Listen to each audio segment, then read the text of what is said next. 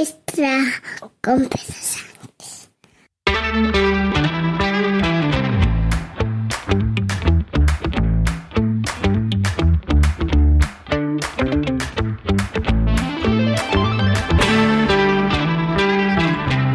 Buenos días, martes 9 de mayo de 2023, capítulo 977 de un podcast sobre mis cosas que en el fondo son las tuyas.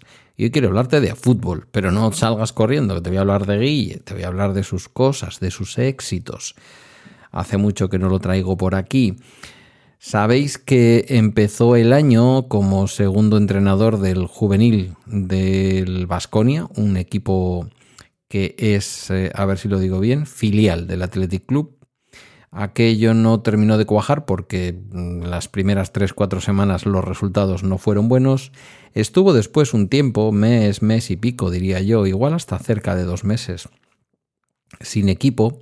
Y finalmente fichó como primer entrenador de un equipo de un pueblecito pequeño, casi una aldeita, Mm, aquí al lado, pero como os he contado alguna vez, eh, en otro valle, ¿vale? Como al otro lado de... Lo bueno es que es un valle que, en fin, está al otro lado de una pequeña cordillerita que justo empieza aquí. ¿eh? Las estribaciones de los montes están aquí, así que no es que haya que subir y bajar un puerto de montaña, sino que lo que hay que hacer es escurrir por ahí por una carreterilla que está como a 4 o 6 kilómetros de Bilbao. Eh, de Galdacano, quiero decir. Em, en su parte de jugador, como jugador de fútbol eh, sala eh, han acabado la temporada. Una temporada en la que ha metido, creo recordar, que tres goles, y eso que no jugó desde el principio. No, no estaba en el equipo cuando empezaron a jugar, pero eh, ha jugado mucho y ha jugado muy bien, ha dado muchas asistencias y yo le he descubierto como un jugador de fútbol sala. Se ve que esa es una modalidad de fútbol que se le da bastante mejor que el fútbol que el fútbol 11. El fútbol 11, sin embargo, se le da bastante mejor como entrenador. Ha conseguido llevar a su equipo que no lo pilló en malas condiciones, la verdad. Ya os he contado alguna vez que empezó a entrenarlo después de que el entrenador de, es un equipo de cadete, ¿vale? Hablamos de 15, 16 años por ahí. Em, bueno, pues el entrenador fue fichado por, eh, para las categorías eh, infantiles o digamos de niños y niñas del Athletic, las categorías del fútbol base. Y bueno, pues él se fue para allá. Sabéis también que se está sacando el título de UEFA A. Le faltaría, una vez que acabe este año, le faltaría el, el tope, que es el UEFA Pro, para poder entrenar equipos de primera división ya y para poder entrenar equipos internacionales, selecciones, en fin, lo que él en su momento sí es capaz pueda sacar adelante. Lo que se le ponga por delante, vaya. Eh, han quedado terceros. El domingo fuimos a ver el último partido que juegan en casa. Todavía este próximo domingo o sábado, todavía no me sé la, no sé la fecha, jugarán un último partido de liga, pero están ya a más puntos de los que deberían para poder llegar a ser segundos y obtener el ascenso directo de la primera división cadete de fútbol 11 de Vizcaya a la división, creo que es la división preferente y luego viene la de honor. Y sin embargo, están también a más puntos, a cuatro puntos, de hecho. A cuatro no, no, lo estoy diciendo mal, están a seis puntos de los eh, de sus perseguidores. Con lo cual, por mucho que por mucho que se estropeen las cosas, pues eh, es imposible que ya eh, nadie les coja por detrás. Son tres grupos de primera división que a partir de este fin de semana, no, el siguiente tampoco, que descansan, sino a partir de finales de mayo jugarán no sé si dos jornadas o cuatro, porque son tres equipos jugando entre ellos. No sé si va a haber un ida-vuelta, ida-vuelta en todos los casos, o simplemente se va a sortear y van a jugar un partido uno contra el otro y contra el otro y, el otro contra el otro y ya está. Y, y en dos partidos han resuelto el playoff de ascenso pero bueno, ya es un éxito estar jugando el playoff de ascenso y haberse quedado a nada, ¿eh? haberse quedado posiblemente en torno a 4 o 5 puntos de haber podido ser segundos. Eh, han perdido solo dos partidos en toda la liga, lo cual me parece una pasada.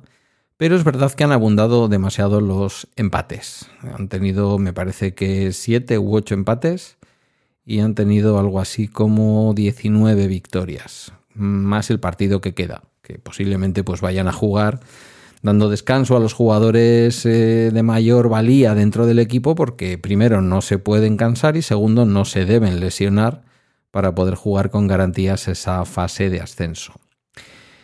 Guillermo, mm, yo creo que ha estado contento, pero creo que el año 2000, la temporada 2023-2024 va a ser una temporada en la que él ya va a hacerse muy mayorcito con el tema del fútbol. Por ahí tiene sus contactos, sus conexiones. Ya veremos, mm, poco probable creo yo que siga en el equipo en el que está por decisión propia. Yo creo que él tiene más aspiraciones. Ya, ya veremos si más adelante eh, es algo que se pueda contar o no se puede contar todavía.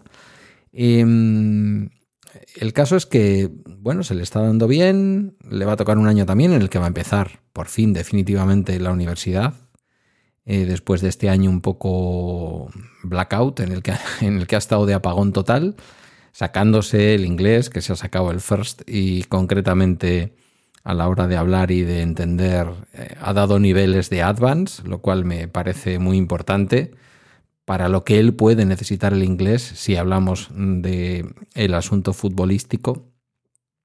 Y como sabéis también, pues se ha sacado el carnet de conducir que alguien puede pensar que es poca renta para un año, y para un año con la edad que él tiene. Pero ¿qué queréis? También es eh, habitual. En las familias estadounidenses, por ejemplo, no es extraño el año en que se acaba el high school, buscarte un poco la vida, algún trabajito y intentar, e intentar saber qué es lo que quieres hacer con tu futuro. Yo sé, yo sé, que aquí esto no es lo habitual, sé que además en el caso de él tampoco era algo buscado, se lo ha encontrado un poco de sopetón después de entender que la decisión que había tomado era la incorrecta, ya veremos este año, pero bueno, que yo venía hoy aquí de hablar de algo mucho más superficial.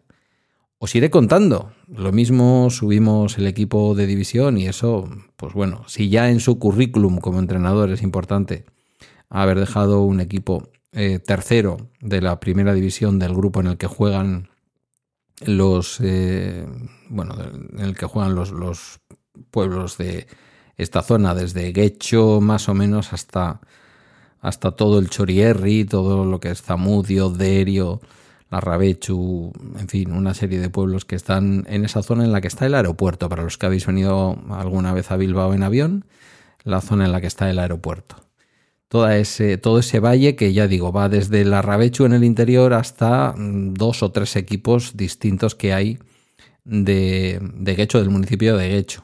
Hay alguno también del otro lado de la ría, el Basurto, mm, barrio de Bilbao, pero bueno, mayoritariamente son equipos, ya digo, Zamudio, el Galea, el Arenas. Eh, no, el Arenas lo hemos tenido este año, no, el Arenas creo que no. La Arena es un clásico del fútbol español, ¿eh? que estaba ahí al principio cuando empezó la Liga Española. Bueno, que está, él está contento, yo estoy contento, fue una gozada ir a verle el domingo. Mm, tenían montada una en el, en el vestuario descomunal, jadeando a, uno de sus, a una de sus estrellas, que había metido además tres goles, una chilena brutal, que yo no he visto en primera división desde hace décadas. Una chilena que dices, ¿cómo puede un cadete meter una chilena tan espectacular como esta? Y a un portero que demostró además que era un gran portero, el del Zamudio, pero pues entró la chilena por toda la escuadra, un golazo de estas cosas que cuando ves en persona en un campo de fútbol te da igual que sea el Athletic Club de Bilbao, el Real Murcia o el equipo de tu hijo, ¿sabes? De, primera división eh, de, cadetes. O sea, eh, te preguntas cómo un ser humano puede hacer algo tan maravilloso con su cuerpo y meter un gol tan bonito. Son esas cosas que tiene el fútbol que trascienden la, eh, las noticias que vemos a veces ¿no? de la corrupción y de la compra de árbitros y de los mamoneos urbanísticos y de todas estas porquerías que suelen y del machismo, por qué no decirlo también, que a veces eh, envuelve al fútbol por todas partes. Y el dinero, el maldito dinero. Eh, bueno, contentos. Una, yo creo que el mejor año, su mejor año futbolístico como jugador y como entrenador, o sea, sumando toda su carrera futbolística su mejor año. Y además bien porque ha sido jugando, aunque sea en el fútbol sala, y no lo digo por menos o hacer de menos o minus valorar el fútbol sala, lo he descubierto como un deporte divertidísimo, rápido y una chulada. Em, he ido bastante, dentro de lo que cabe, he ido bastante a verle jugar. Y hacía un tiempo que no, ve, que no iba a verle como entrenador, porque ya tiene el coche, va él solo, se lleva a sí mismo y estas cosas. Pero el domingo tuve ganas y fue, la verdad es que toda una celebración. Ganamos además 4-1, ni más ni menos. El primer gol fue un gol olímpico. Para los que no entendéis de fútbol, es que el, el jugador, nuestro jugador, nuestro delantero, saca. Bueno, no sé si fue el delantero, Creo que no, que este chico no juega de delantero.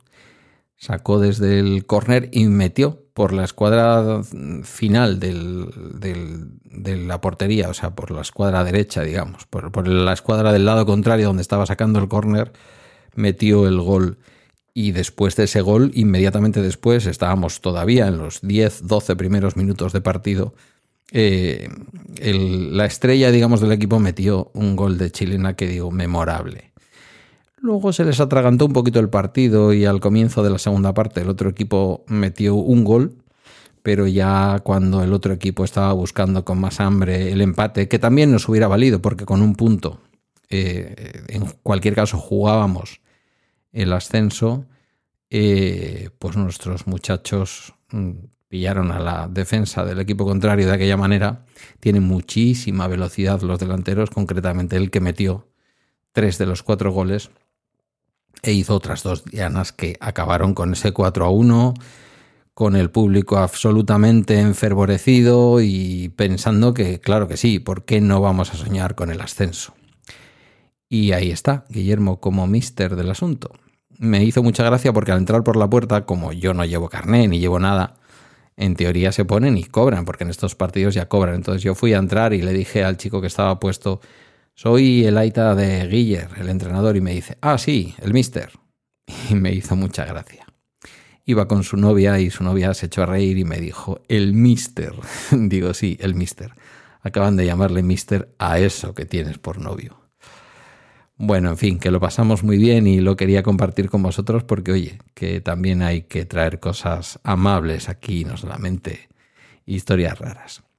Hasta aquí este bala extra de hoy tan positivo. Agradezco tus comentarios o mensajes en la comunidad de Telegram y a través de balaextra.com donde están mis redes y mis medios de contacto. Gracias por tu escucha y hasta mañana, miércoles.